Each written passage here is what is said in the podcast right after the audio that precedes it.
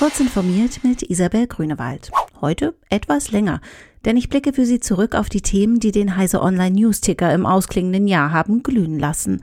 Natürlich waren auch Sicherheitslücken wieder mit dabei. Von denen hatte 2020 einige zu bieten. Man denke nur an Ripple 20, das zur Jahresmitte die Gemüter bewegte. Kann dieses tolle Internet of Things überhaupt sicher sein?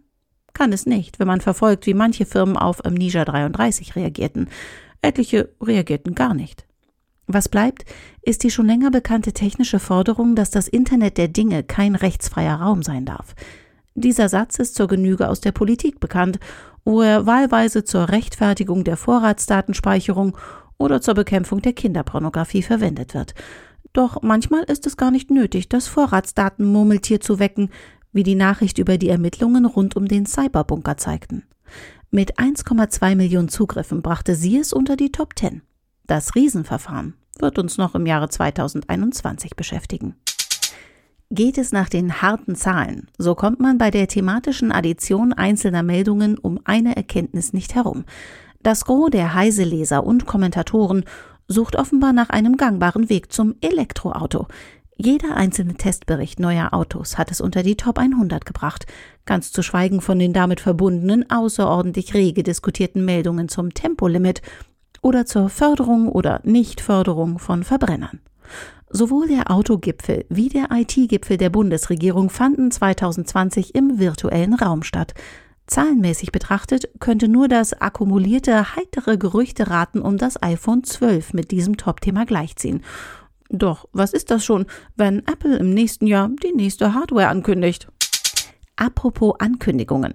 Im letzten, auch nicht so besinnlichen Jahresrückblick wurde der Brexit als das bestimmende IT-Thema des Jahres 2020 vorhergesagt. Was da alles an IT-Lösungen für den geschmeidigen Warenverkehr erdacht und programmiert werden muss, wird den Newsticker sicher weit über 2020 mit Stoff versorgen. Von wegen. Es wird nach wie vor irgendwie verhandelt und nicht einmal die riesigen Abstellflächen für LKW sind fertig geworden, weil es in England überraschend regnete. So viel zur Qualität der Glaskugel.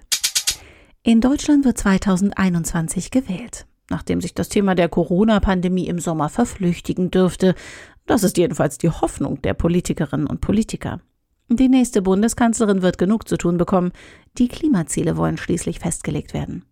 Mit Blick auf diese Wahl ist es nicht überraschend, dass Murmeltiere auch fliegen können.